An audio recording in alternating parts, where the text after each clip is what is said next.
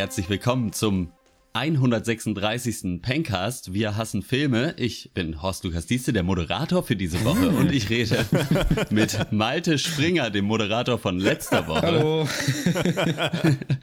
und Max Ole von Raison, dem vielleicht Moderator von der nächsten Ja. Woche. Wer Ja, weiß? danke, dass ich hier sein darf. Danke, schön. Ja, oh, gern. Ja. Gern. Heute äh, reden wir über zwei Filme. Zum einen äh, Hacksaw Ridge, der Kriegsfilm von Mel Gibson und Jackie von Pablo Larraín, in dem Natalie Portman äh, Jacqueline Kennedy spielt. Jackie Kennedy, äh, die Frau von niemand anderem als John F. Äh, zusätzlich reden wir über die Preisverleihung, die 88 Mal in Folge als beste und wichtigste Preisverleihung bei den Oscars gewählt wurde. Die Oscars. äh, ja, ja. Da sind die, die No-No-Nominierungen draußen. Es gab eigentlich keine Überraschung. Als bester Oscar insgesamt ist Oscar Isaac nominiert und als bester Oppositionsführer im Saarland Oscar Lafontaine. Äh, bester Mülltonnenbewohner wird wohl auch wieder dieses Jahr an die Sesamstraße gehen. Naja. Ein paar andere Kategorien gibt's auch noch, da reden wir dann ein bisschen später drüber. Noch ein kurzes Update äh, im Sinne von Pencast aktuell. Christian ist immer noch in Thailand. Malte bereitet sich auf den größten Umzug seines jungen Lebens Ja. vor. Ja, und unter diesen außergewöhnlichen Umständen darf der kleine Hotte dann doch auch noch mal moderieren. Danke. äh, ich weiß nicht, was das für dich und deinen Platz in der Rangordnung bedeutet, Max, aber na gut, egal. Ja, ähm, äh, ich, äh, äh, muss ich jetzt was aus meinem beruflichen Leben auch erzählen, so wie bei euch? Auch wenn du, wenn du Ja, möchtest. also, ähm, ich ziehe nicht um, ich moderiere Ah. auch nicht. Ähm, ich äh, äh, ich habe ich, ich werde heute Schwierigkeiten haben äh, zu sprechen beim Cast, weil ich habe hier so eine Tüte Stork Riesen liegen und äh, Oh. so mein, äh, sag mal, sag mal, ich kriege den Mund kaum noch auf. Es ist Treibsand ne? als Süßigkeit, so ein bisschen. Ja, nee, äh, ich habe natürlich, wie ihr wisst, meine Bachelorarbeit abgegeben, stehe wieder voll im Saft und also und auch spätestens nach seinem ja fast größenwahnsinnig anmutenden Versuch, sich letzte Folge mit dem Großmeister der Moderation Jörg, Jörg Dreger zu vergleichen, Ja. äh, sitzt Malte natürlich erstmal wieder ganz hinten im Schulbus und hält da die Füße still. Hoffentlich. Ja, macht ja nichts. Da wurde ich direkt abgesägt nach drei Wochen. Aber ich hatte einen guten Run, denke ich. Äh, Ja, da ja. Thomas Gottschalk so bei Wetten, das kann sich da bei mir auch nochmal eine Scheibe von abschneiden. Du, man muss auch einfach mal im Leben aufs Ganze gehen und gucken, was passiert, so, ne? Genau so ist es nämlich. Und auf einmal habe ich mich hinter Tor 3 wiedergefunden, das leider nicht aufgemacht wurde. Ja. Aber gut, naja. Auf einmal ist man dann selber, Zusammen. selber der Zonk. Das ist dann So ist es. So ist aber es. trotzdem So ein Preis. geht. Trotzdem ein Preis. Es ist ein Preis. Ja, es ist ein kleines Kuscheltier, ja. Äh, Leserpost ganz kurz, ihr da draußen wart auch eher faul, habt nicht so viel geschrieben, aber getwittert hat Ed Muffin Steffi.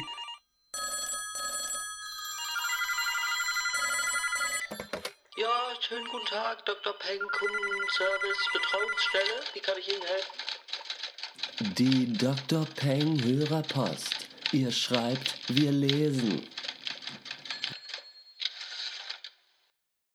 Ey, der Pencast, könnt ihr vielleicht mal in Jane the Virgin reingucken und mir sagen, ob ich das nur gut finde, weil ich eine und dann ein so ein Frauen-Emoji, dann ein Ad und dann ein Herz. Ich war das nicht, ja, ein, ein Woman at Heart Ja. vielleicht, eine Frau Ja, im eine Herzen. Oma im Herzen, glaube ich. Eine alte Frau. Im Ach, eine Oma. Ach, das ist Ich glaub, eine alte ist- ich Frau. hab- okay, ich kenne mich in, bei den Emojis nicht also ich so glaube, aus. ich, ich, kenn- ich äh, habe das so versucht zu deuten. So, das, äh, Okay. Ja, äh, gucken wir da mal ja, rein? Vielleicht. Doch, klar. Also, Also wenn, wenn man die fragt, das, naja. ist der, das ist der Fall. Also Ja. können gerne mal reingucken. Das ist irgendwie so ein bisschen so eine Telenovela, glaube ich. Könnte vielleicht was für Malte sein. Das ist ja auch eine alte Frau im Herzen. Ja, aber ich weiß nicht, ob ich da jetzt Anstoß nehmen sollte, dass ich hier dann doch so als Dienstleister anscheinend nur gesehen werde von unseren Zuhörern. Ich, äh, na gut, ich will nicht ins Kino, geh du mal ins Kino und dann sagst du mir, wie das war und dann muss ich nicht mehr ins Kino. Ja, ja. Na, allem zumal, So zumal läuft die Welt nicht, Ed Muffin Steffi. So, meine Zumal die, die Zuhörer dich natürlich auch downgevotet haben, so runter vom Ja, ja, Moderationsstuhl. Insofern Genau, weiß ich, ich nicht, mache erstmal gar nichts mehr. Ja, ich mach hier Ich guck gar die nächsten drei Wochen ja. jeweils nur noch alle Filme von Mel Gibson nochmal durch, dachte ich. Äh, Die sind alle so schön ich, unterschiedlich. Das ist das Gute Das ist eine sehr gute Idee. Ja, wir schauen mal. Vielleicht kriegen wir es hin bis nächste Woche, dann äh, sagen wir mal was dazu. Äh, und dann würde ich sagen, springen wir gleich rein ins Vergnügen. Die Nominierung für Oh die ja. 89. Academy Awards sind da. Sag mal, wir gucken mal so ein paar Kategorien an. Äh, weil wer sich da so Hoffnung auf einen kleinen goldenen Familienzuwachs machen darf. äh, am, am 26. Februar ist es soweit. Und wie eigentlich jedes Jahr sind manche Filme, die da Chancen auf Preise haben, natürlich, wie sich das gehört, auch bis dahin noch nicht in den deutschen Kinos zu sehen. Da nochmal danke. Äh, wir fangen mal an, direkt mit bester Film. Dieses Jahr neun Filme und man muss sagen, im Vergleich zum letzten und vorletzten Jahr sind das auch mal wieder gute Filme, die hier nominiert wurden, größtenteils. Ja. Äh, zum einmal Arrival ist, äh, zum einen Arrival ist nominiert äh, Fences, das ist dieses Drama von und mit Denzel Washington, das kommt hier am 16, 16. Februar raus, das denke ich, nehmen wir vorher noch Auf jeden mit. Fall. So, Ja. Äh, spielt in den späten 50ern und so ein Ex-Baseballspieler und Afroamerikaner muss irgendwie seine Familie ernähren, so ein bisschen gegen den Rest der Welt. Sieht ganz gut aus. Viola Davis hat da auch mitgespielt, soll gut sein. Dann Hacksaw Ridge, da reden wir heute drüber. Hell or High Water haben wir schon besprochen. Dann Hidden Figures, Den habe ich schon gesehen. der, Ja. den hast du schon gesehen, okay? ja. Es Das ist, ja halt so das, das äh, einzige klassische Biopic, glaube ich, dieses Jahr. Obwohl Hacksaw Ridge ist ja auch so ein bisschen eins, aber Ja. ähm, trotzdem äh, muss ich sagen, äh, ein sehr gutes dann doch. Also zumindest ein sehenswertes, allein was die Qualität der Geschichte angeht. Ja. Genau, es geht da ja um so Mathematikerinnen, die während de, dem großen Space Race Ja, bei der NASA genau. gearbeitet haben. Äh, genau. Auch interessantes Thema auf jeden Fall. Dann natürlich, wie in jeder anderen Kategorie auch, La La Land äh, nominiert für besten Film. Den haben sie, glaube ich, da muss irgendwas mit den Zetteln vielleicht schiefgelaufen sein. Der ist ja wirklich überall einfach nominiert. Und man, also ich zumindest frage mich so ein bisschen, warum.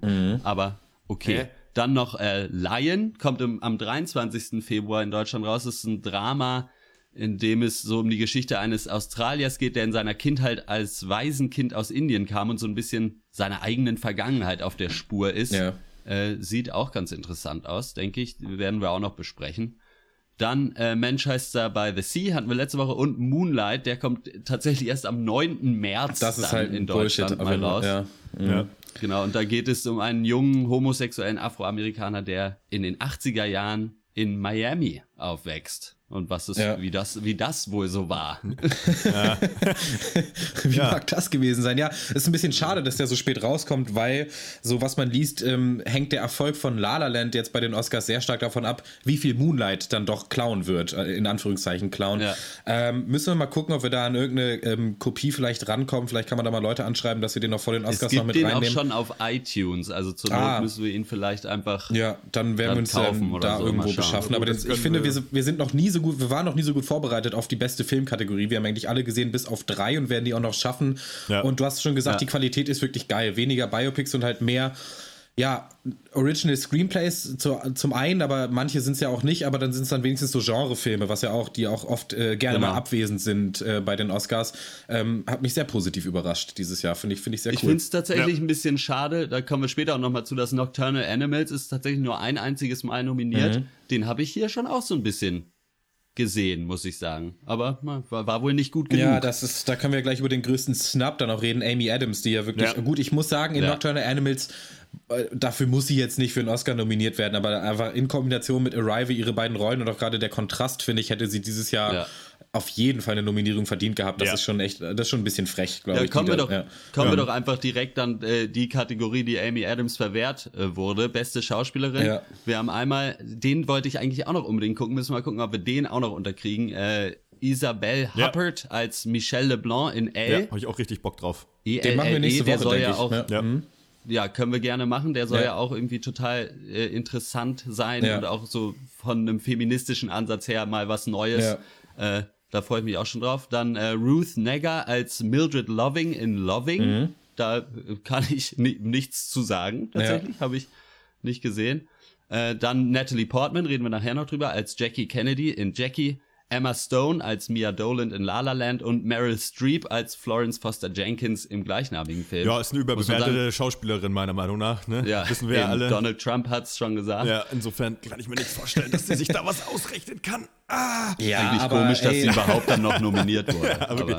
ja. Keine Ja, Ahnung, äh, das regt mich aber auch ein bisschen auf, Meryl Streep. Also was heißt regt mich auf? Ich habe den Film nicht gesehen, ich kann darüber nichts sagen, aber man hat schon das Gefühl, dass es so ein, eigentlich so ein kleiner Treppenwitz ist mittlerweile. Wenn Meryl Streep einen Film dreht, dann kriegt sie auch eine Nominierung. Irgendwie, ich weiß nicht, ist das ihre 22. oder so? Die Zahl habe ich mir jetzt ausgedacht. Auf jeden Fall ist sie sehr hoch. Ähm, keine Ahnung. Und dann zum Beispiel halt eine Amy Adams dafür nicht, ist halt schon, ja, weiß, ich, hat so einen Beigeschmack, finde ich. ja, und da, ich finde, da ist vor allen Dingen auch der Beigeschmack bei La La Land auch wieder so ein bisschen da, weil ich fand Emma Stone sehr gut, aber halt auf jeden Fall nicht besser als Amy Adams. Ja, das, das ist ja wirklich so ein Aber kleines gut, Politikum, da komme ich, auch nicht- komm ich auch nicht mit überein. Aber tja, ja, ne, Preise sind Schall und Rauch. Amy, ärger dich nicht. Von uns kriegst Ja. du den Pencast, den Pencast Otto oder, oder so äh, nächstes Jahr dann, wenn wir ihn ge Mhm. geschmiedet haben. So, okay. Das denke ich, machen wir so. Dann äh, bester Hauptdarsteller, Casey Affleck in Manchester by the Yo. Sea. Andrew Garfield, reden wir heute drüber, Hacksaw Ridge. Ryan Gosling in Das La ist so der. Da größte ich Witz. mir auch so, Wofür für warum? die schlechteste Ja. Gesangsdarbietung oder was? Also ich, Nee, für bester Hauptdarsteller, glaube ich. ach so, ach so, okay, na gut. Ähm, dann noch Viggo Mortensen ne, für Captain Fantastic Genau. und Denzel, Äh, Denzel, genau, und Denzel. Denzel, ja. Ja, ist ähm, auf jeden Fall gut illustre Riege auch. Ja, Ähm, ja. Ich finde, gut, da kommen wir noch zu, Andrew Garfield.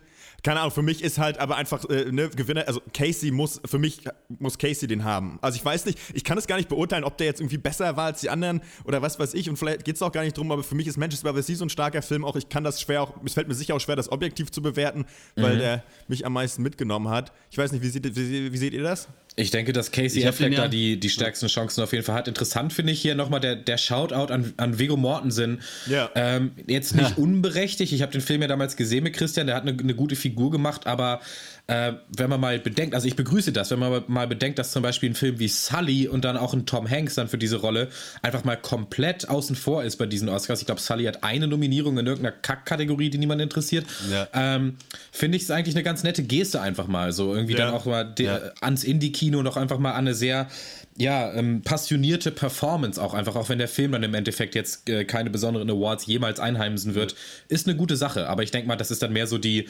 ja, das Kopfnicken Richtung Viggo Mortensen, der hat da keine reellen Chancen, hier irgendwas äh, abzugreifen, gerade bei der Competition. Ich kann, ich kann mir gut vorstellen, dass, äh, also ich habe Manchester by the Sea noch nicht geschafft nachzuholen, mache ich aber auf jeden Fall bis zu den Oscars, Ja. äh, wahrscheinlich nächste Woche. Aber ich kann mir auch gut vorstellen, dass Andrew Garfield hier äh, für Desmond Doss in Hacksaw Ridge als American Hero äh, da vielleicht auch sehr gute Chancen hat. Klar. Zumal Mel Gibson äh, bester Film, äh, äh, beste Regie, meine ich, äh, nicht kriegen wird, Na, denk denke ich ich, mal. nicht, ja. Kann, äh, und dass er dann darüber äh, der Film ein bisschen gewertschätzt wird. Mhm. Gut, dann machen wir noch schnell die Nebendarsteller. Ähm, Mahershala Ali, ich hoffe, ich habe das richtig ausgestellt. In Moonlight gucken wir noch, soll sehr gut sein, auch da, also gerade auch die schauspielerische Leistung. Bin mal gespannt. Jeff Bridges in Hello High Water ist, denke ich, so ein ähnliches Phänomen wie Viggo Mortensen, so ja. Äh, Mag sein, ja. so ein bisschen äh, so als Nominierung ist schon der Preis für dich, glaube ich. Aber mal gucken. Ja. Dann äh, Lucas Hedges in Manchester by the Sea. Ja. Dev Patel in Lion und Michael Shannon in Nocturnal Animals. Und das ist genau, das ist die einzige Nominierung für Nocturnal Animals. ja. Ja, Genau. ja finde ich auch in Ordnung. Also. Das ist Michael aber Sch- krass, weil ja ähm, Aaron Taylor Johnson für Nocturnal Animals in genau dieser Kategorie den Golden Globe gewonnen hat und dass der Golden Globe Gewinner nicht mal nominiert äh, wird für die Oscars, das ist so, glaube ich, seit 1976 nicht mehr passiert. Da hat sich die Academy dann aber doch entschieden, da die Ehre ähm, Michael Shannon zu geben und ich gehe damit d'accord. Ich fand den besser, also was, Ja. ja. besser ist dann immer so ein ja, loaded word irgendwie, aber ich fand es, ich finde die äh, Nominierung sehr berechtigt. Ich finde Michael Shannon Ja. hat diese Rolle zur Perfektion ähm, gespielt, obwohl da für ihn hier auch nicht viel zu holen ist, denke ich mal, so was man so liest. Wir haben ja Moonlight noch nicht geguckt, aber hat da äh, Mahershala Ali schon äh, ziemlich ähm, ja, auf jeden Fall einige Nasenspitzen vorne. Äh, ich mag den sehr als Schauspieler. Ich habe den das erste Mal in House of Cards, hatte er eine, äh, eine Nebenrolle über mehrere Staffeln, da hat er mir sehr gut gefallen. Ähm, und das war dann, glaube ich, auch so sein Durchbruch. Danach hat er, gut, er hat den Bösewicht gespielt in äh, ähm, Luke Cage, dieser äh, Netflix-Serie, als so, als so Ghetto-Bösewicht Cottonmouth. Das war schon ziemlich schäbig, aber auch nicht unbedingt seine Schuld. Ähm, aber ich glaube, der, der Typ macht richtig Karriere gerade und das freut mich auch für ihn, weil ich finde, er hat ein, eine sehr interessante Art und Weise zu, zu schauspielen. Er ist sehr, sehr intensiv und hat auch das Gesicht dazu. Also das, äh, für den Ja. sehe ich eine gute Zukunft. Ja. Ja. Dann äh, beste Nebendarstellerin, äh, Darstellerin, da macht uns das deutsche Kino jetzt so richtig einen Strich durch die Rechnung äh, heute, weil es ist äh, nominiert Viola Davis in Fences, Naomi Harris in Moonlight, Nicole Kidman in Lion und Octavia Spencer in Hidden Figures. Haben wir alle noch nicht gesehen, außer Malte Hidden Figures. Ja. Und äh, Michelle Williams wieder Manchester by the Sea. Spricht ja auch für den Film. Also wirklich Ja. äh, bester Film, bester Hauptdarsteller, bester äh, Nebendarsteller, beste Nebendarstellerin. Ja. Äh, ich finde, man hätte ja Emma Stone auch noch als beste Nebendarstellerin vielleicht nominieren sollen. Dann hätten wir 15 Nominierungen, nicht nur 14, dann wäre es eine runde Sache gewesen. Oder vielleicht auch gleich zweimal, so wie bei Ja. Bestes Lied, da sind sie ja, zweimal nominiert. Ah, ich finde, Emma Stone hätte vielleicht auch drei Nominierungen noch für beste Nebendarstellerin Vielleicht wäre sie auch können. noch der beste Oscar gewesen. Das, Ja, äh, genau. auch. Oder ja, noch Ryan. Ryan Gosling vielleicht noch als bestes adaptiertes Drehbuch vielleicht oder so. nee, also das ist schon ein Witz. Also da 14 Nominierungen, da hat man richtig gemerkt, die wollen diesen Rekord einstellen und äh, deswegen kriegt La La Land der eine nach der anderen äh, hinterhergeworfen. Das ist schon irgendwie echt ja, also das mag ich nicht. Deswegen, also man muss den Oscars auch keine große Bedeutung, finde ich, mehr beimessen. Nee. Ähm, aber Ja. es ist natürlich trotzdem interessant für uns, dann, äh, dann vielleicht auch zu tippen. Irgendwann, wir haben ja immer so ein Tippspiel gemacht, klar. Ja, über beste Nebendarstellerin kann ich im Moment noch keine Aussage treffen. Ähm, außer dass ich äh, fand, dass Octavia Spencer nicht mal die beste Nebendarstellerin in Hidden Figures war, sondern eher ähm, die andere, dessen Namen ich jetzt nicht recherchiert habe, hat mir besser Ja. gefallen. Aber ja, da werden wir dann in den nächsten Wochen vielleicht noch äh, mehr zu sagen können. Genau, dann können wir vielleicht noch kurz, also Adapted Screenplay ist auch, also ja, eigentlich alle, die wir noch nicht geguckt haben und Arrival, äh, müssen wir jetzt nicht groß äh, drüber sprechen. Dann äh, gab es noch so ein kleines Kopfnicken in Richtung The Lobster, Ja. Ja. der ist nämlich bei Best Original Screenplay nominiert, äh, zusammen mit La La Land natürlich, Hello High Water, Manchester by the Sea und 20th Century Women. Den habe ich, den haben wir auch noch nicht gesehen und ich glaube, der wird auch nicht mehr besprochen. Der wird hinten das, runterfallen, äh, ja. Mhm, Denke ich auch. ja. Genau, aber das, es würde mich für The Lobster sehr freuen, wenn er da noch so ein bisschen, weil der war schon irgendwie für mich was Besonderes letztes Ja, Jahr. es ist krass, dass der überhaupt noch dieses Jahr ähm, nominiert werden durfte, weil der ist ja in Deutschland, glaube ich, schon, oder generell ist er 2015 schon rausgekommen, aber dann eben USA-Release, glaube ich, dann erst März Ja. 2016 oder so, deswegen gerade so noch, ähm, ja, überhaupt äh, noch mit dabei. Jetzt für dieses Jahr ist schon krass, weil normalerweise hat auch die Academy äh, ein sehr schlechtes Langzeitgedächtnis und so alte Ja. Filme werden dann eigentlich immer außen vor gelassen. Deswegen finde ich es sehr, sehr cool, auch wenn ich den Film jetzt persönlich nicht so dolle fand, äh, dass er dann noch eine Nominierung kriegt. Das finde ich ist schon berechtigt und auch ein geiler Shoutout irgendwie. Ja. Ja, interessant ist Genau. schon aber auch, was, äh, wenn, wenn es um die Verleihung äh, der Preise geht, äh, wenn ich mir vorstelle, ähm, The Revenant dieses Jahr hätte echt, glaube ich, schwierig, schlechte Karten, ehrlich gesagt. Also Ja, muss man ja. auch mal immer so sehen, ne? Aber gut, ist ja egal. ja, wir haben es ja letztes Jahr auch gesagt, ja. Ja, okay. Genau, dann machen wir noch schnell äh, Cinematografie, auch Arrival, auch La La Land, äh, Lion und Moonlight und dann äh, ganz witzig Silence, diese komische, diese Buchadaption von Scorsese. Ja. Ja. äh, dass man den nochmal so auftauchen sieht. Äh, ich habe davon jetzt beim Recherchieren für diesen Bangers zum ersten Mal von gehört, tatsächlich von diesem Film. Sieht aber auch gar nicht so kacke Das aus. ist richtig finde ich. krass. Der hat auch durchgehend extrem gute Bewertungen bekommen und viele Leute dachten, Ja. dass er auch gerade jetzt in der Award-Season nochmal richtig einschickt. Aber irgendwas, also die, die gängige Theorie ist im Moment, dass da marketingmäßig so einiges verkackt wurde, weil der wirklich niemand hatte den Ja. so richtig auf dem Zettel oder davon gehört. Ja. Auch Andrew Garfield, die Hauptrolle, ich habe sehr gute Sachen drüber gelesen, soll ja auch so ein kleines, ja, persönliches Projekt von Scorsese sein, das er schon seit längerer Zeit machen wollte. Ich denke, das ist vielleicht auch mal einer 26 für. Jahren oder so. Ja, Krass, also ja.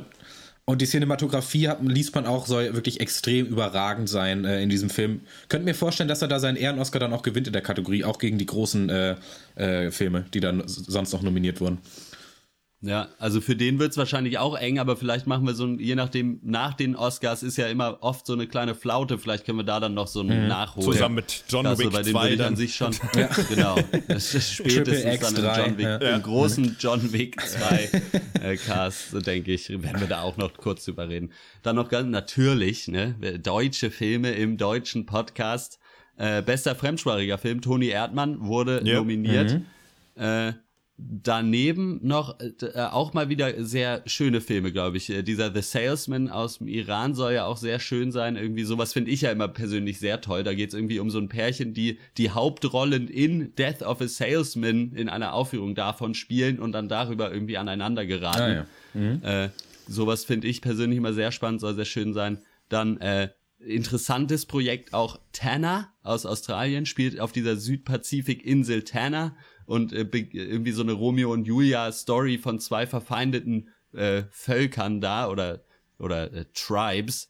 Und äh, was da interessant ist, ist, dass irgendwie alle Schauspieler eigentlich so ziemlich genau einfach die Rollen spielen, die sie auch tatsächlich waren. Ah, ja. Ja, ja, das ist schon krass. Äh, also dass da tatsächlich die Leute, denen es erlebt sind, ist vielleicht auch ein Zeichen davon, wie schnell die Biopics mittlerweile raus sind. ja. dass die Leute können doch schnell selber einspringen, ja, das ist gut. Ja, ja. Nee, aber das soll ein sehr irgendwie emotional schönes Projekt auch irgendwie ja, sein. Und dazu dann, dann noch, ähm, äh, die zwei skandinavischen Filme, ne? Also ein Mann namens genau. Ove aus Schweden und Unter dem Sand aus Dänemark. Gerade ähm, äh, Unter ja. dem Sand habe ich auch sehr coole Sachen drüber gelesen. Da geht es um Kriegsgefangene, die dann ähm, ja so Minen äh, am Strand genau, quasi suchen. In Dänemark, glaube ich, auch, oder? In, Tatsächlich? Genau, genau, in Dänemark. Genau. Ähm, soll sehr geil sein. Und ich glaube, skandinavische Filme haben bei mir eh mal äh, direkt, ja, irgendwie einen kleinen Vorteil äh, gedanklich. Ja. Irgendwie ist es wahrscheinlich ja. auch ein Vorteil, aber ähm, hätte ich Bock, da vielleicht diese Kategorie irgendwann äh, dann, ja, so gut es geht noch aufzuholen, auf jeden Fall. Vor ja. allen Dingen muss man auch mal sagen, es ist auch einfach mal schön, wenn ein Film zu haben, wo der deutsche Titel okay ist und der englische Titel einen peinlichen Pun im Namen hat, nämlich äh, Land of Mine heißt der auf ah. Englisch. Und es geht ja darum, dass sie Minen ja, quasi ja. suchen. Also gut, da ist äh, vielleicht der einzige Film, den es gibt, wo der deutsche Titel vielleicht besser ist als Dafür gibt es vielleicht den Oscar äh, für den, für den okay. besten Titel. Ja, den genau. würde ich persönlich ja eher an La La Land geben, aber gut, das ist natürlich Geschmackssache. Ja, war schon, äh, schon clever, wie sie da mit den Buchstaben spielen und äh, diese Wiederholung auch. Es ist äh, einfach Ist, glaube ich, die einfachste, die einfachste Alliteration, die es gibt. Gut, äh, soweit dazu, wenn ihr äh, meint, die Academy hat mal wieder verkackt und irgendeinen total wichtigen Film vergessen oder es war alles richtig oder wer soll die Oscars kriegen, entscheidet ihr. Wir werten eure E-Mails aus und verleihen dann den Oscar einfach hier. Äh, das ist kein Problem, ja. wir geben das dann weiter. Äh, dann schreibt uns doch an podcast.drpeng.de Nein, niemand? Na gut, dann machen wir weiter mit äh, Hacksaw Ridge. Jawohl. Wenn der Desmond ums Eck kommt, nimmt der Ede Reis aus, weil der Ede den Desmond nicht mag. Ede fischt gerne im Trüben und der Desmond treibt's ihm aus. Rund um die Uhr Tag für Tag. Große Haie, kleine Fische, viel Schatten, viel. Im Hexer-Revier große Sünden, kleine Schwächen, das wahre Gesicht. Hier im Hexer Review. Ja, haha, Hexor Rich ist, das, ist, äh, ja, ist das neue ähm, Regiewerk von Ex-Spice Girl Mel G. Ähm, wir haben äh, ja, Andrew Garfield in der Hauptrolle, der Sp so Spider-Man. Wir haben Sam Worthington, der Avatar. Vince ja. Vaughn, den Hochzeitscrasher. Und Hugo Weaving, der, das ist der andere aus Matrix, für alle, die das nicht wissen. Und noch, ja, Theresa Palmer und Rachel Griffiths, Fifths, zu denen ist mir nichts Witziges eingefallen. So. Ja, ähm. Moment, ich habe noch ein paar mehr Puns. Moment, also erstmal Heckenscheren Ritchie okay. ist ein Biopic über die Landschaftsgärtner Horst Lukas Diestel. äh, und dann, gut, okay, jetzt aber, jetzt aber wirklich. Ähm, ja, äh, Hexorridge ist äh, ein Biopic über Desmond Doss, den Erfinder des Betriebssystems. Ähm, die, so, so, so jetzt, auf, jetzt auf Schluss. Dieser erlangte seine Bekanntheit ja durch die Verweigerung des Dienstes an der Waffe, ähm, trotz gleichzeitigem Wunsch, äh, Kriegsdienst in den amerikanischen Streitkräften leisten zu wollen und äh, ja, in den Zweiten Weltkrieg einzutreten im Kampf gegen das japanische Kaiserreich. und ähm, ja, trotz Trotz seiner Weigerung, eine Waffe zu tragen, ähm, erhielt er als erster für seine Leistung die höchste Auszeichnung der Streitkräfte der amerikanischen, die Medal of Honor, die nur bei auffallender Tapferkeit und Furchtlosigkeit bei Lebensgefahr weit über die Pflichterfüllung hinaus im Gefecht gegen einen Feind der Vereinigten Staaten verliehen wird.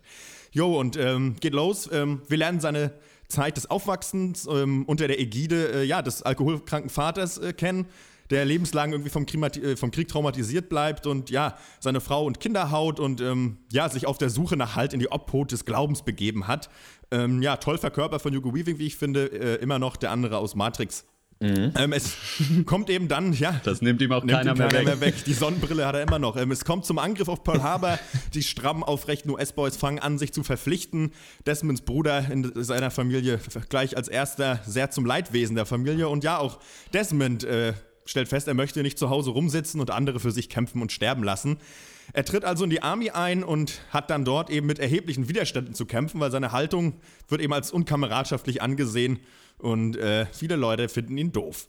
Äh, er lässt sich aber nicht abbringen, kommt wegen eines Verfahrens sogar nicht mal zu seiner eigenen Hochzeit und äh, am Ende, er ist der Bräutigam, der sich nicht traut. Nein, er, er kann nicht, er sitzt zu der Zeit in der Zelle. Ähm, ja, am Ende wird aber alles gut und er darf endlich in den Krieg. Und Yes. ähm, dort erleben wir dann seinen Einsatz auf Okinawa mit, genauer bei Hacksaw Ridge, einem Abschnitt, der sehr umkämpft war und mit hohen Verlusten auf beiden Seiten umkämpft wurde. Ja, äh, gut, ist Ridge all oder toll? Ist einfach meine Frage an euch jetzt, die ihr beantworten dürft. Gute Frage, ja. Er hat, finde ich, erstmal sehr viele Stärken, der Film, aber Subtilität ist keine davon. äh, ich glaube, Mel Gibson weiß genau, welche Aussagen er treffen will. Und diese Aussagen werden dem Zuschauer wirklich mit dem Presslufthammer ins Gehirn gemeißelt. Äh, religiöse Überzeugung, geil. So christliche Werte befolgen, richtig geil. So im Namen Gottes heldenhafte Taten vollbringen, mega geil. Ach, warte mal, Krieg und Leute umbringen, das ist Kacke. So, sowas.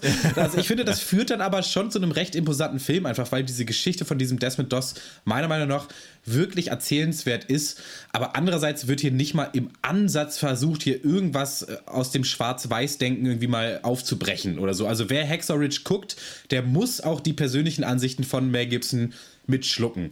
Trotzdem muss ich sagen, dass ich auch als ja, recht unreligiöser Mensch dann dem Film trotzdem viel Positives abgewinnen konnte. Ich würde sogar so weit gehen, um zu sagen, dass so die, die Motivation von Desmond Doss, was ihn dazu treibt, das zu tun, was er tut, am Ende gar nicht so wichtig sind oder zumindest mal nichts von seinen Taten wegnehmen, die wir dann ja auch noch zu sehen bekommen. Äh, die ganzen Leute, die er eigentlich nicht rettet. Ähm, ich, es hat bei mir eigentlich erstmal ein positives Bild hinterlassen. Äh, ging dir das auch so, Hotte? Ja und nein.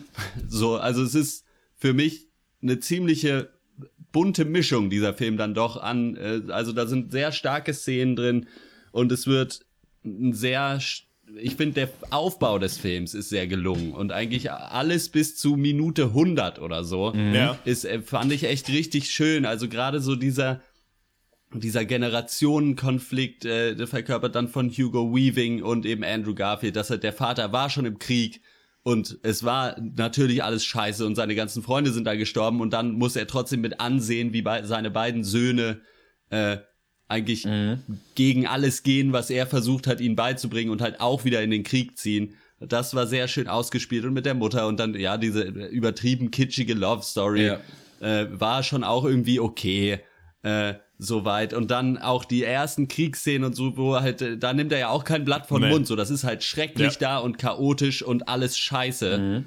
Und das war sehr stimmig, aber dann irgendwann kommt dann so der Cut und dann wird Slow Motion und äh, Soundtrack gepumpt Ja. für die letzte halbe Stunde. Ja. Und da dachte ich mir irgendwie so, das braucht dich jetzt eigentlich überhaupt Nee. nicht Ja. mehr. So, es hat schon eigentlich alles gestimmt und dann schießt er so übers Ziel hinaus irgendwie. Ja. Und das hat dann, dann doch im Nachhinein so rückblickend den ganzen Film dann wieder geschmälert. Ob, ja, also, aber grundsätzlich natürlich, das ist kein schlechter Film. Was mich, Aber er ähm, hat halt so seine Probleme. mich ist- ja.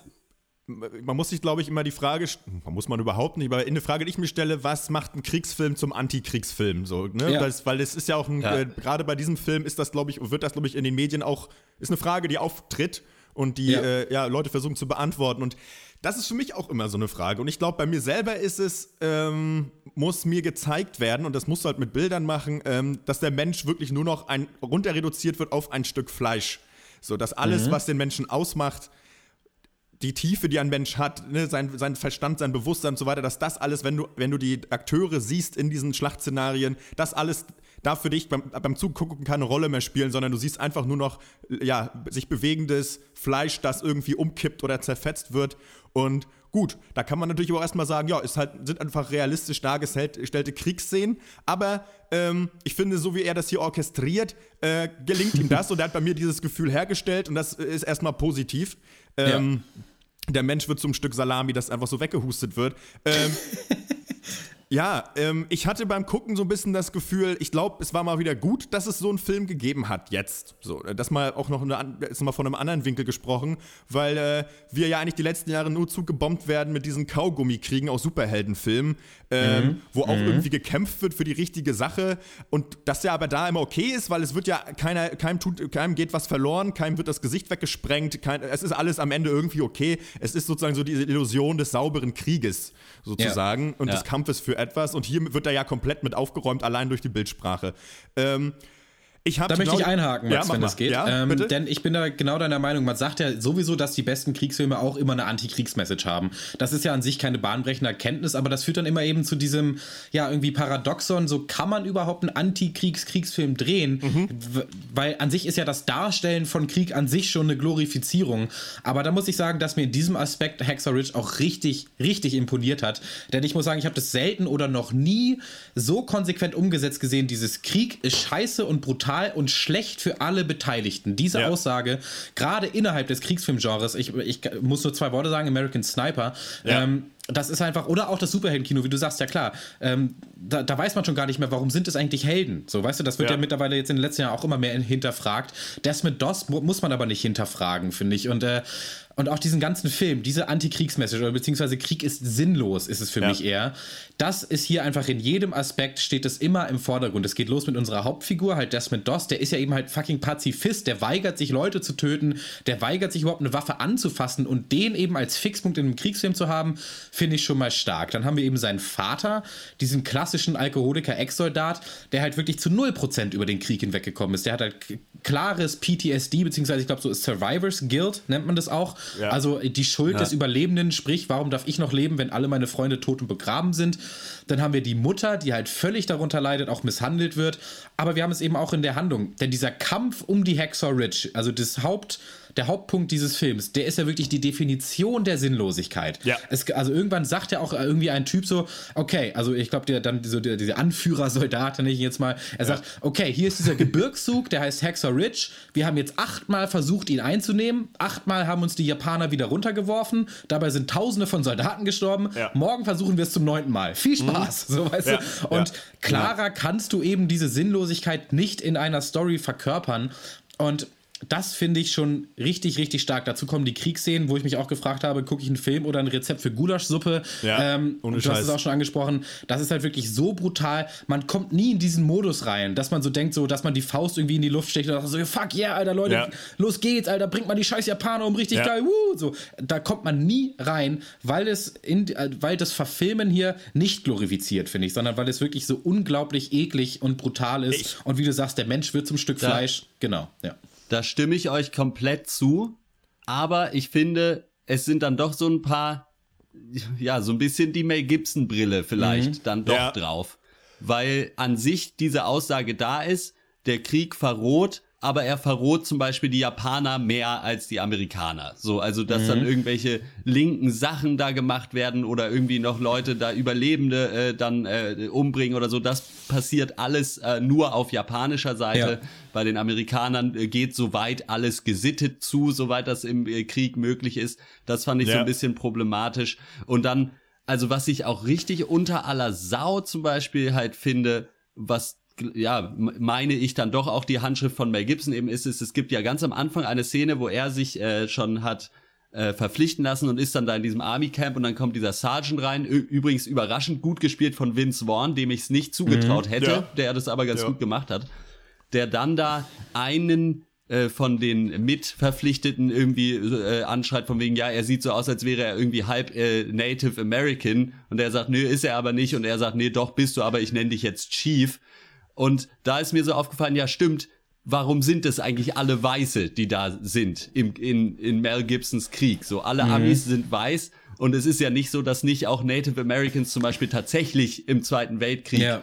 äh, mitgekämpft hätten oder auch Afroamerikaner. Und davon ist da nichts zu sehen, finde ich dann doch irgendwie ein bisschen komisch. Vor allen Dingen, wenn man es noch als so einen dummen Witz quasi mit da reinmacht, äh, muss ich dann nicht unbedingt haben. Ähm, kann man, äh, ich muss da, ja, ich muss noch mal, auch noch mal kurz einhaken bei äh, der, äh, bei der äh, Ästhetisierung oder wie der Krieg gezeigt wird. Denn wir haben hier schon klar gezeigt, bekommen wir gezeigt, ja, Krieg ist brutal und schlimm.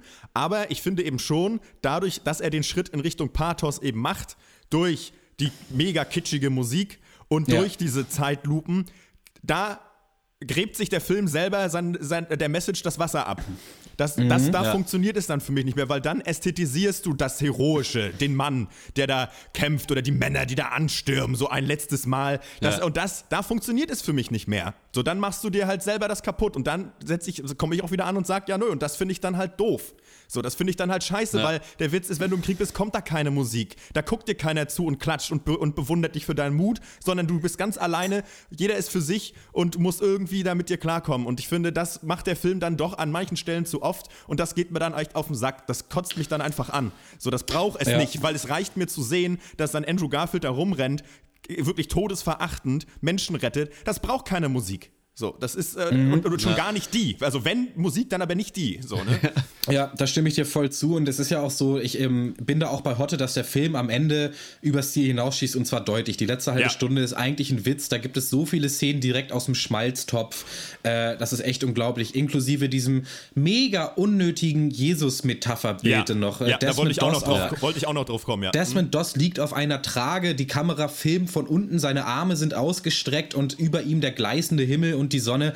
Bullshit, Bullshit, das braucht Ja. er nicht. Und dann, und dann auch einfach noch ein, zwei Szenen völlig aus dem Kontext gerissen, die dann einfach nur noch, auch ja, die verrohten Japaner nochmal charakterisieren sollen. Ähm, das stimmt. Also man kann hier den Film ziemlich auseinanderpflücken, durchaus. Es ist ja auch äh, total problematisch, wenn man das Fass erstmal aufmachen will, warum, warum Desmond Doss überhaupt den Schritt geht von seiner religiösen Überzeugung zu so einem krassen Patriotismus und was das überhaupt aussagt und ob der Film vielleicht sogar die Aussage trifft, dass er überlebt hat, weil er eben ein besserer Christ war, zum Beispiel, als seine Ja. äh, Mitstreiter und ob man da dann nicht eben ja auch gleichzeitig mit dieser Heroisierung der einen Person eben den anderen, die auch heldenhaft gestorben sind, einfach nochmal, ja, äh, weiß ich nicht, nach dem Tod nochmal in, ins Grab pinkelt, quasi. Weißt du? Ich, also, ja, ja. Ich, ich weiß gar nicht, ob der Film eine wirklich tiefere Message hat. So, also, oder äh, am Ende bleibt er dann doch für mich, glaube ich, wenn ich drüber nachdenke, eben ein Biopic von jemandem, der ihm gesagt hat, Ja. okay, ich nehme keine Waffe in die Hand. Und der Typ hat halt Schwein gehabt. So.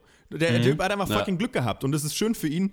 Ähm, und äh, dass er diese Geschichte so leben durfte. Also, was heißt schön, er musste in den Krieg, das ist schlimm. Aber ähm, er sagt ja nicht, es wäre besser, wenn alle das machen würden. Sondern er sagt ja Nein. auch, äh, ähm, ja, Desmond Doss hat auch Schwein gehabt, dass seine Kumpels um ihn herum die Japaner für ihn abgeknallt haben. Also im Endeffekt trifft der Film gar kein Statement, sondern er bildet eben nur was ab, mal wieder.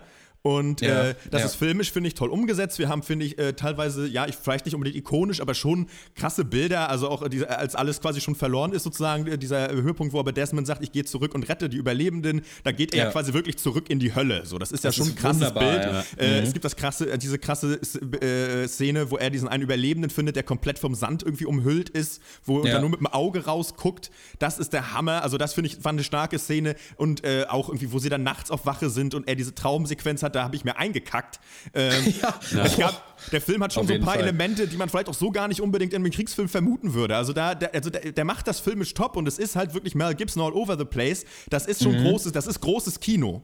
Aber ähm, wir können ja, weil wir eben, wahrscheinlich weil wir Deutsche sind, wir können das halt nicht abfeiern, wir wollen das nicht, wir wollen, das muss, das muss immer richtig viel kritische Distanz auch haben und die geht Ja. mir hier manchmal dann eben doch verloren und zu oft an mancher Stelle.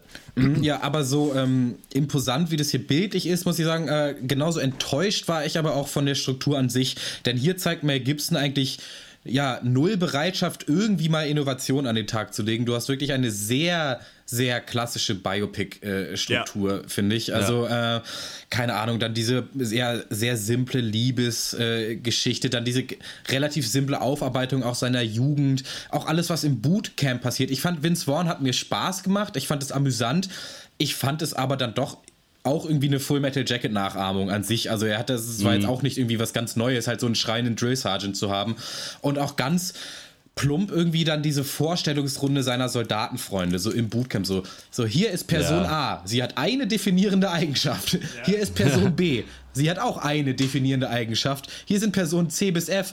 So, lieber Zuschauer, merke dir doch bitte jeweils die eine definierende Eigenschaft, damit Ja. du sie halt später auf dem Schlachtfeld auseinanderhalten kannst. Also hier ist sehr viel Malen nach Zahlen Kriegsfilm und Ja. auch Biopic-mäßig am Start.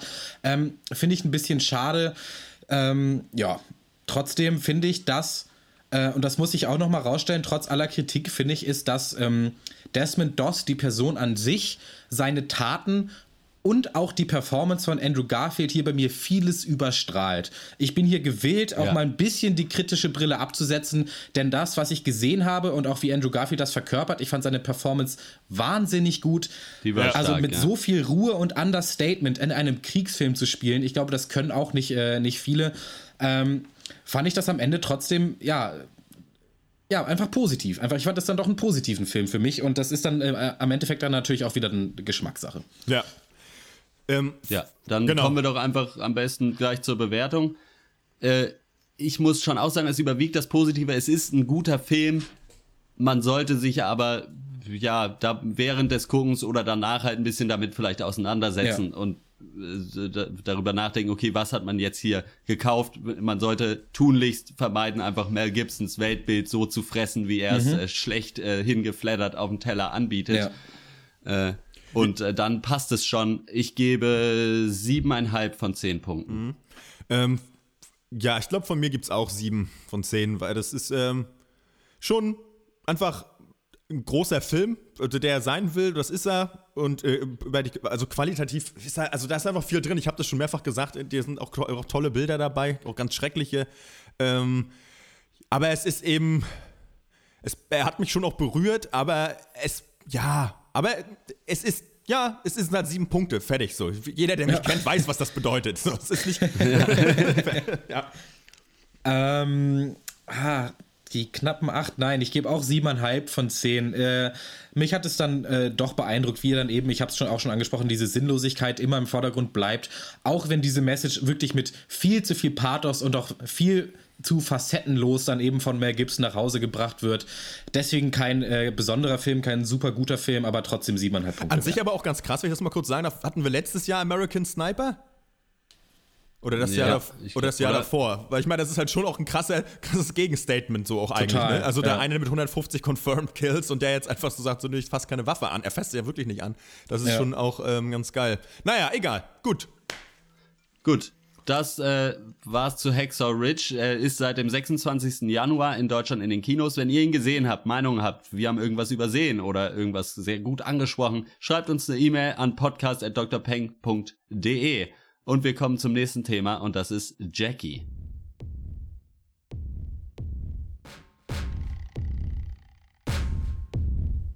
Sonntag, 4 Uhr morgens. Kalt und doch schweißgebadet wachst du im Rinnstein auf. Das Gehirn pocht von innen gegen deinen Schädel. Der fahle Schein einer Laterne brennt sich wie tausend Sonnen auf deine Netzhaut. Es riecht nach Regen und Kotze. Neben dir eine leere Flasche, die Calling Card deines Erzfeindes.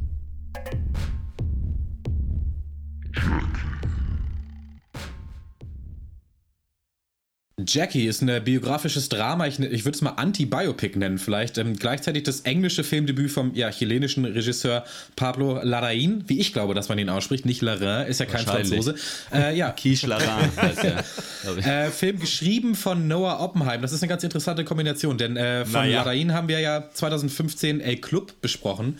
Ein ziemlich verstörender Film über ja vier der Pädophilie angeklagten Priester, die zusammen in so einem kleinen Kaff an der Küste Chile so im Exil ihr Dasein fristen. Also ziemlich krasses Ding. Und Noah Oppenheim, der Writer, hat halt vor Jackie genau zwei Screenplays geschrieben und zwar zu The Maze Runner und Allegiant. Also sprich zwei ziemlich mittelmäßige Teenager-Sci-Fi-Streifen. Naja, macht nichts. Jackie ist trotzdem für drei Oscars nominiert. Natalie Portman als Jackie Kennedy für beste Hauptdarstellerin, dann noch für Kostümbild und ja, für den Soundtrack von äh, Micah Levy komponiert. Kommen wir vielleicht auch noch drauf zu sprechen. Ich fand den auf jeden Fall ziemlich fett. So, äh, Jackie, worum geht's? Er folgt erstmal keiner linearen Storyline der Film, sondern findet auf so mehreren Zeit- und Handlungsebenen statt, die dann ja so zusammengenommen eben das Leben von Jackie Kennedy als First Lady aufarbeiten, halt vom Einzug ins Weiße Haus bis hin dann zum Attentat auf JFK und vor allem dann aber, was danach kam. Also wir haben eine recht klassische Rahmenhandlung. Es gibt ein Interview, das halt Jackie mit einem Reporter führt über das Geschehene und dann wird immer wieder so zurückgeschnitten auf verschiedene Phasen der Geschichte. Thematisch geht es so um, um Trauer, um Trauma, deren Verarbeitung, aber eben halt auch um die Frage von so, ja, Legacy, Vermächtnis, so. Was wird die Welt jetzt denken? Wie muss oder sollte Jackie sich jetzt eben nach außen hin präsentieren? Was sagt sie ihren Kindern? Und so weiter. Auf jeden Fall würde ich sagen, ein ziemlich gewöhnungsbedürftiger Film, fand ich. Auf jeden Fall kein klassisches Biopic. Was sind da so eure Eindrücke zu Jackie erstmal? Ja, auf jeden Fall ein interessanter Film, würde Mhm. ich auf jeden Fall sagen. Hat also schon irgendwie, ja, man kann den nicht so richtig in eine Schublade Nee. stecken, weil ins Biopic passt er nicht, sondern ist eher so, ja, dann doch eine Charakterstudie vielleicht, aber auch das nicht so ganz, Mhm. hatte ich das Gefühl. Es geht halt so ja, eigentlich hauptsächlich um Trauer und irgendwie Verlustbewältigung.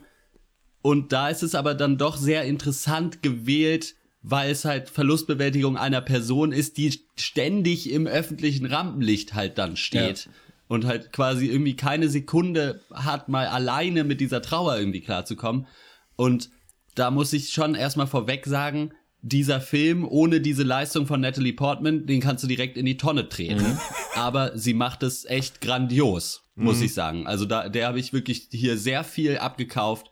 So eine ganz schöne Balance aus so Fragilität und Stärke, wie sie wahrscheinlich auch in vielen Menschen einfach zu Hause ist. Man ist eben nicht einfach immer stark oder immer schwach Ja, oder was ja. weiß ich. Äh, hat mir dann doch sehr gut gefallen und trotzdem wusste ich die ganze Zeit nicht so richtig, was ich eigentlich gerade gucke. Ja, Ich finde auch, Natalie Portman brilliert hier in dieser Rolle. Das ist echt ähm, ganz toll.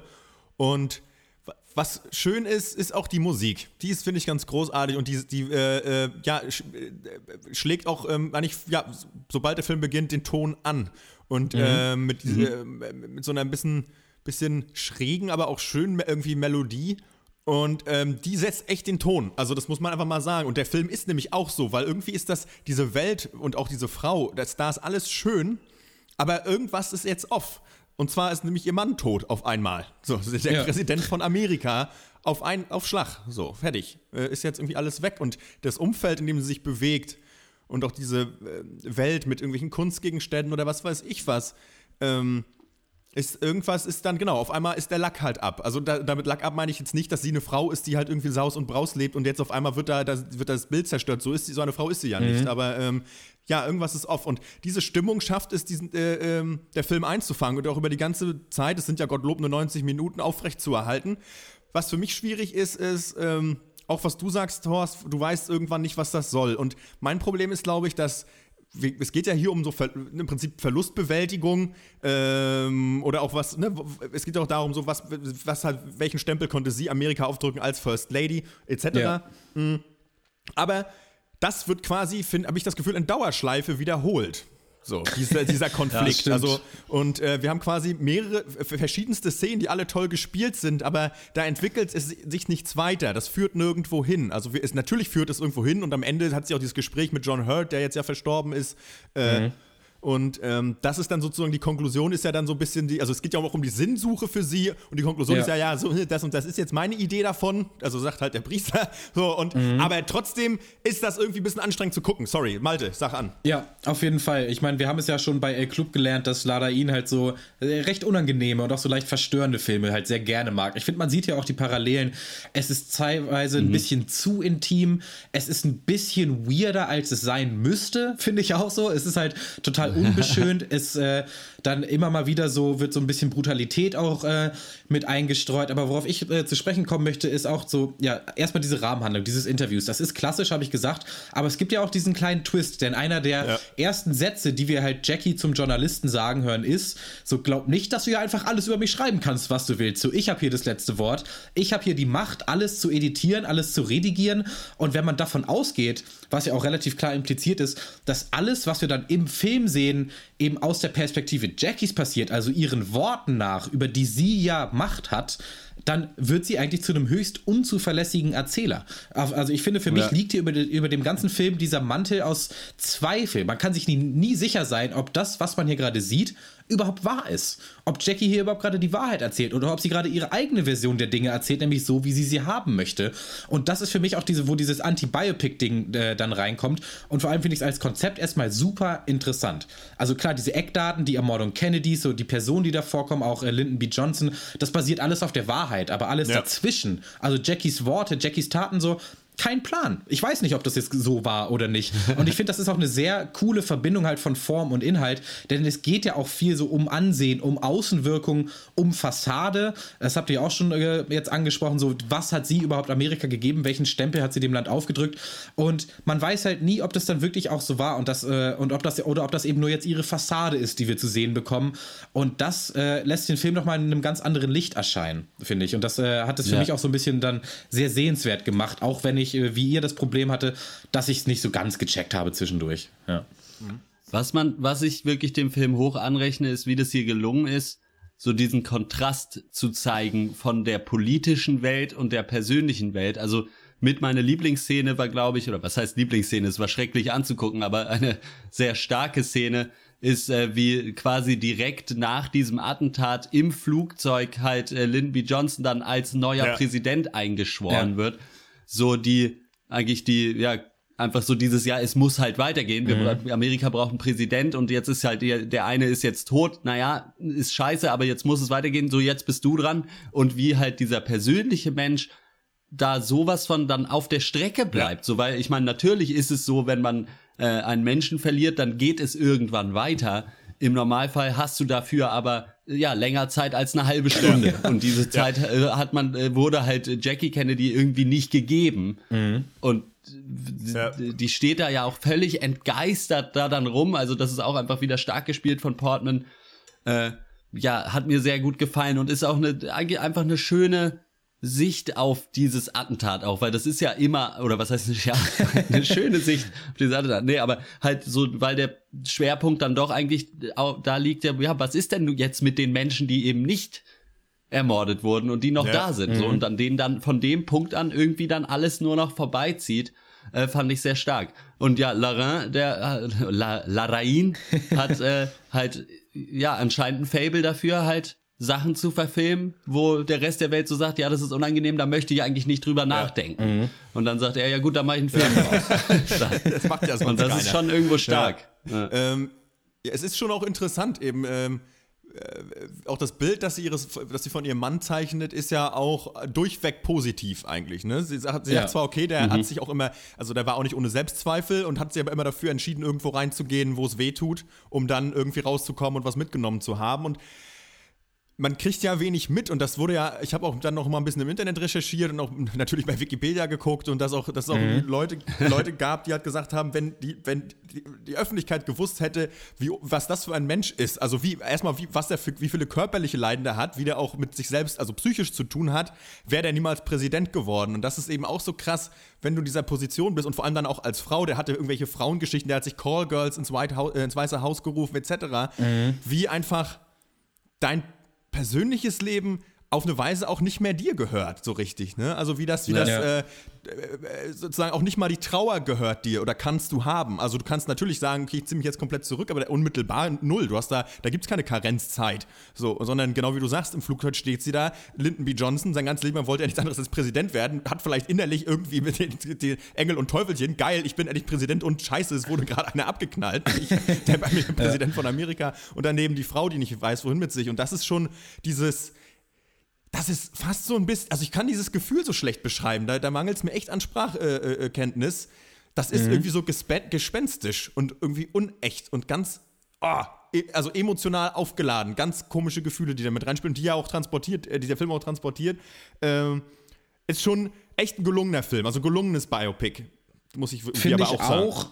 Aber auch hier war es mir manchmal zu viel und das Problem hatte ich auch schon bei El Club, dass es mir dann zu intim war und dadurch auch ein bisschen zu voyeuristisch. Also ich klar, ich weiß, dass das alles beabsichtigt war, sicher, aber für mich dann die Frage so, immer muss das in diesem Ausmaß sein. Also so Jackie, die dann direkt nach dem Attentat alleine im Weißen Haus dann ihre blutbefleckten Klamotten auszieht, sich drei Minuten lang heulend Blut aus den Augen wischt, dann duschen geht, dann Szenen mit ihren Kindern oder halt, ähm, oder auch das Attentat selber halt, Jackie halt mit dem zerschossenen Kopf von JFK auf ihrem Schoß. Mhm. Ähm, und Larain hat da wirklich keine Skrupel bei sowas voll drauf zu halten. Mhm. Er hat kein Interesse daran, den Zuschauer da zu verschonen irgendwie. Ähm, ist mir aber dann immer ein bisschen zu viel, weil ich glaube, dass es dann auch äh, nicht sein muss, weil man dann auch trotzdem eben die, die Themen, die dahinter stehen, auch versteht, ohne nochmal dann diese, ja, dieses dann ganz Verstörende dann immer nochmal so reingedrückt kriegen zu müssen. Ähm, mm, das war mir dann ja. zu anstrengend und deswegen hat der Film mich dann auch verloren, weil es dann eben, ja, weil man das nicht so richtig zu greifen kriegt, auch viele Szenen. Und äh, an sich ist das für mich hier mehr eine Aneinanderkettung an Szenen, als jetzt wirklich äh, ein durchgehendes Narrativ, was hier halt erzählt wird. Es ist dann aber so, dass zwischenzeitlich sehr wenig passiert, aber nicht nur das, sondern dass auch sehr wenig geredet wird. Ich habe das Gefühl, es geht dann äh, Ladain halt sehr viel um Gesten, um Blicke und auch so um so Szenenkompositionen. Und das soll halt irgendwie dann alles so, ja, so auf die eine oder andere Art und Weise dann halt so bedeutungsschwanger sein. Und es klappt sehr gut aber es ist dann ja sehr wenig, wo ich mich dran festhalten kann zwischendurch. Ich fand äh, diese, ja. diese Was ich, ja, sag du. Ne, ne, mach du ruhig. Ich fand diese, um da noch kurz äh, Bezug drauf zu nehmen, was du gesagt hast, mal, äh, diese, also wie explizit er dann äh, Dinge zeigt, ich fand das eigentlich gut, weil das ja genau mhm. der Bruch ist mit der Fassade. Und ich finde, da hinzugehen, ja. hat, hat, für mich einfach Sinn ergeben, tatsächlich. Ähm, ich, also, das, das fand ich in Ordnung. Punkt, ja. Aber das mhm. wollte ich noch sagen. Mal, äh, ja. Aber ne, ich wollte nur sagen, gerade diese Aneinanderreihung an Szenen anstatt von einer kohärenten Story ist für mich so ein bisschen die Definition von dieser Verlustbewältigung. Also weil, also ich glaube, das soll einfach auch widerspiegeln, wie sie halt völlig fertig ja.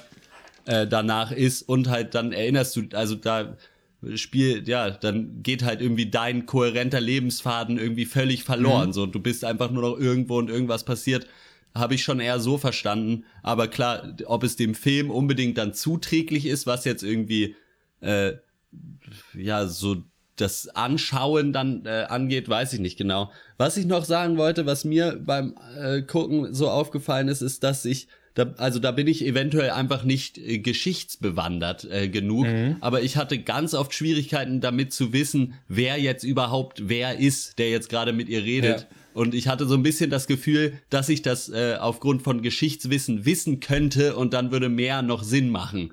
Äh, aber da ist der Film halt auch eher so, ja gut, entweder du weißt es halt, wer das ist, weil er sich in dem Raum gerade befindet und deswegen muss er der und der ja, sein ja. zu der Zeit oder halt nicht. Ja. Das war, aber wie gesagt, kann ich nicht beurteilen. Mhm. Äh, ja, aber da ist sicherlich auch noch irgendwo bei mir was vom Verständnis verloren gegangen, so in diesen Szenen, wenn dann irgendein Typ reinkommt und mit ihr redet und ich weiß halt nicht, was genau dessen Position jetzt ist, äh, war ein bisschen schwierig teilweise. Aber ja, insgesamt, ja, mehr so erstaunlich artsy, fand ich. Mhm.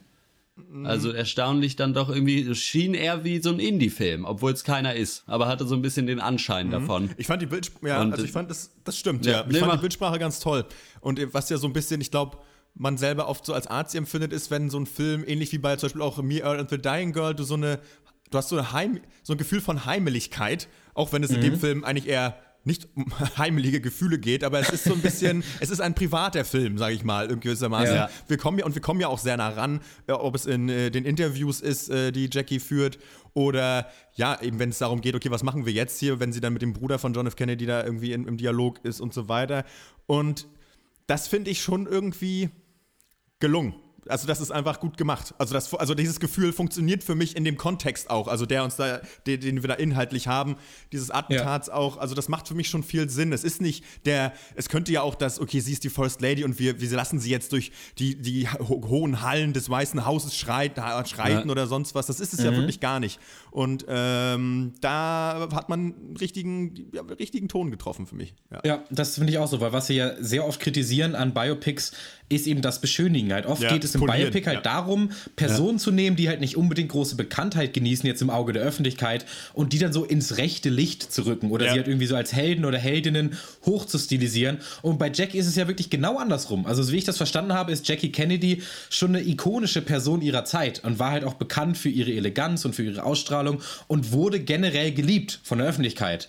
Ähm, aber in diesem Film kam sie zumindest für mich dann ja, kam, kam halt nicht ihre beste Seite hier raus. Es war, sie war dann auch schon recht, ähm, ja, unsympathisch teilweise. Also die halt sehr viel oberflächliche Sachen tut, um halt eben ihre Fassade aufrechtzuerhalten. Ähm, also zumindest mal ist es keine Beschönigung ihrer Person, um es mal so Ja. auszudrücken. Ja. Und das finde ich halt geil, weil der Film dadurch, ich äh, bewerte jetzt mal, was ganz eigenes ist. Gerade halt im, in diesem Genre des politischen Biopics finde ich ihn einzigartig. Und ja, äh, klar, ich sehe es trotzdem so wie Hotte. Um, das, äh, um den Film so richtig zu verstehen, müsste ich ihn wahrscheinlich noch ein zweites Mal gucken und mir auch noch mehr anlesen über die tatsächlichen Ereignisse, Ja. denn das ist, war jetzt mir nicht so richtig ein Begriff. Jackie Kennedy als Person eben in diesem, äh, so ist jetzt in meiner kulturellen Erinnerung nicht so richtig vorhanden. Deswegen mag ich auch Natalie Portman jetzt nicht zu sehr bewerten, weil ich, man liest ja sehr viel, dass sie es genau auf den Punkt getroffen hat. Andere Leute sagen, sie hat es überhaupt nicht richtig verkörpert. Weiß ich nicht, kann ich nicht zu sagen. Ähm, ja, trotzdem war ich manchmal raus. Ich hatte das Gefühl, dass die Musik und auch die Bilder, die wirklich sehr, sehr stark waren und da kam es darin viel drauf an, eben auf die Komposition, die mussten aber zu viel tragen für mich und das hat nicht immer funktioniert. Deswegen gebe ich mal so vorsichtige sieben von zehn Punkte. Äh, Punkten. von, von Punkte? mir gibt es äh, Ahnung. auch äh, sieben von zehn. Heute haben wir es mit den siebenden. Ähm, ich finde es ist ein toller Film und ich würde den auch, auch eigentlich, mh, naja, uneingeschränkt natürlich nicht, aber ich würde den auch empfehlen, sich den anzugucken, weil es äh, schon ein besonderer Film ist. Ich finde, dass aber, ah, fuck, das war jetzt mal ein Punkt. Ja, der, emotional drückt der Film zu oft die gleichen Knöpfe und dadurch wird er ein bisschen, er wird, das wird ein bisschen ermüdend oder so, zumindest war es für mich so und das ist eigentlich mein einziges, das einzige Manko, das ich äh, an diesem Film finden kann. Äh, Dadurch wird es ein bisschen eintönig oder auch repetitiv oder ja, oder also emotional repetitiv. Und das ist für mich ein bisschen schwierig. Das ist generell schwierig bei Biopics, wenn es Biopics sind, um, wo es um Krankheit geht oder was weiß ich was oder Verlust. Ähm, das hätte man vielleicht, hätte ich mir vielleicht noch ein bisschen anders gewünscht. Ansonsten aber finde ich ein, äh, ein toller Film und ich hätte, hätte ich nicht gedacht tatsächlich, dass äh, Ja. ich so über den Film denken werde. Ja, das stimmt. Der hat mich au- auch auf jeden Fall positiv überrascht. Hauptsächlich auch, weil man sich denkt, okay, ja, jetzt kommt hier wieder so ein Biopic. Äh, und ja, insofern, da kann man ihn schon empfehlen. So, wenn jemand äh, mal sehen will, wie man ein Biopic auch machen Ja. kann. Auch Ja. wenn es trotzdem aus Amerika Ja. kommt. Äh, insofern, ja, ich fand das auch sehr schön. Ich gebe, ja komm, ich gebe auch sieben von zehn. Dann haben wir äh, dreimal sieben. Das ist, äh, soll Glück bringen in manchen Regionen. Vielleicht. Auch Jackie kann man äh, seit dem 26. Januar in den deutschen Kinos bestaunen. Und ja, damit haben wir es auch fast schon wieder geschafft und äh, sie machen eine kleine Abschlussrunde, wie wir es zu pflegen tun. Musik ab. Okay. Dankeschön, Dankeschön. Das war's mit dem Pancast. Filme, Filme, den ganzen Tag nur Filme. Ihr habt wohl kein richtiges Leben. Hey, du kleine Frechdachs. Na und ob? Haben viel über Movies getalkt. Doch wir wissen noch nicht, was uns so passiert ist, seit dass wir in der Abschlussrunde drüber reden.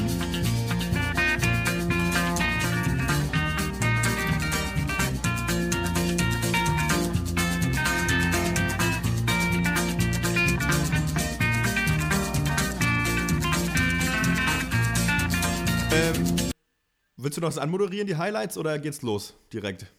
Das war schon Achso, okay. anmoderiert. Das Ähm, ja, bei mir diese Woche ähm, eigentlich nichts Großes. Ich war auf YouTube unterwegs. Ich habe im Internet, ich war Oh. auf den Wellen des Internets, bin ich geritten.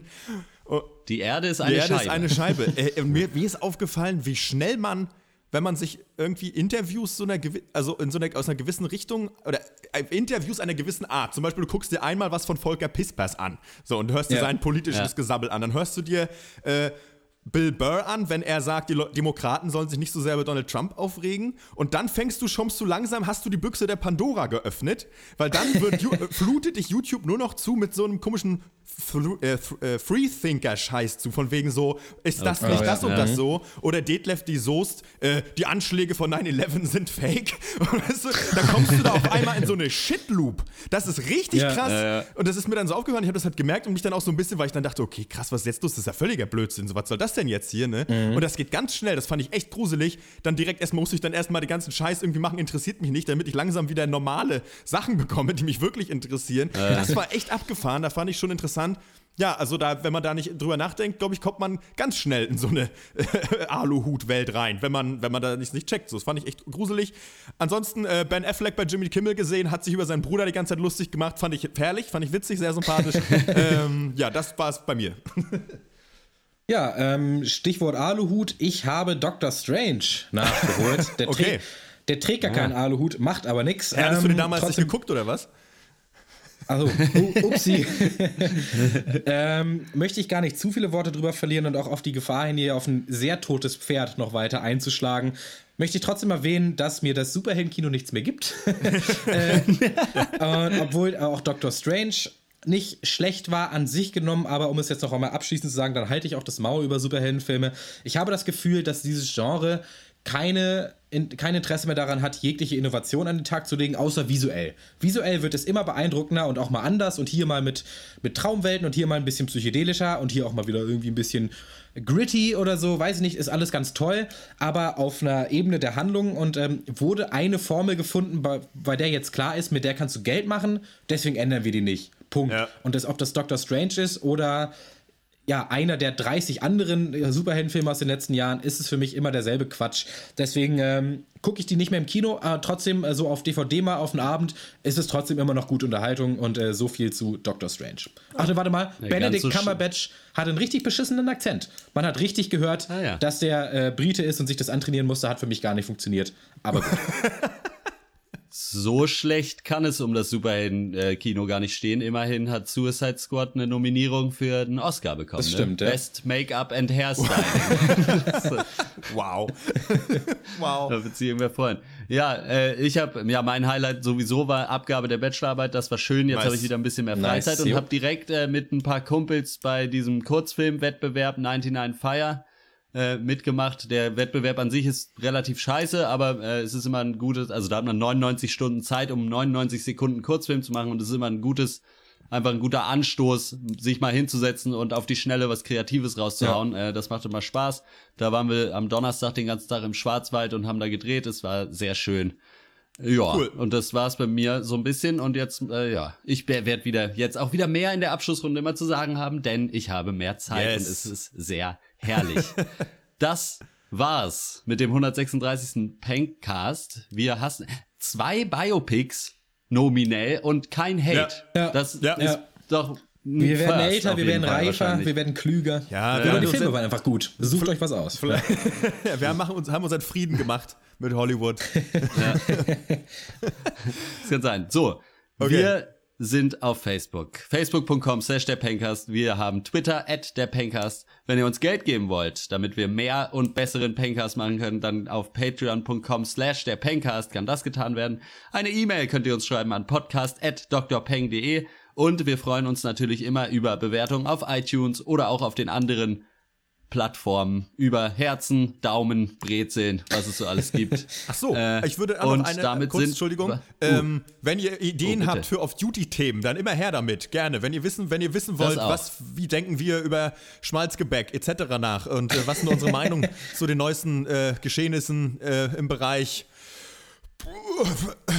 Photovoltaik. Photovoltaik, Home genau das und vieles Ja. mehr können wir alles besprechen, das machen wir gerne. Ähm, bitte. Genau. Äh, wir hören uns nächste Woche wieder. Tschüss. Ciao. Ciao.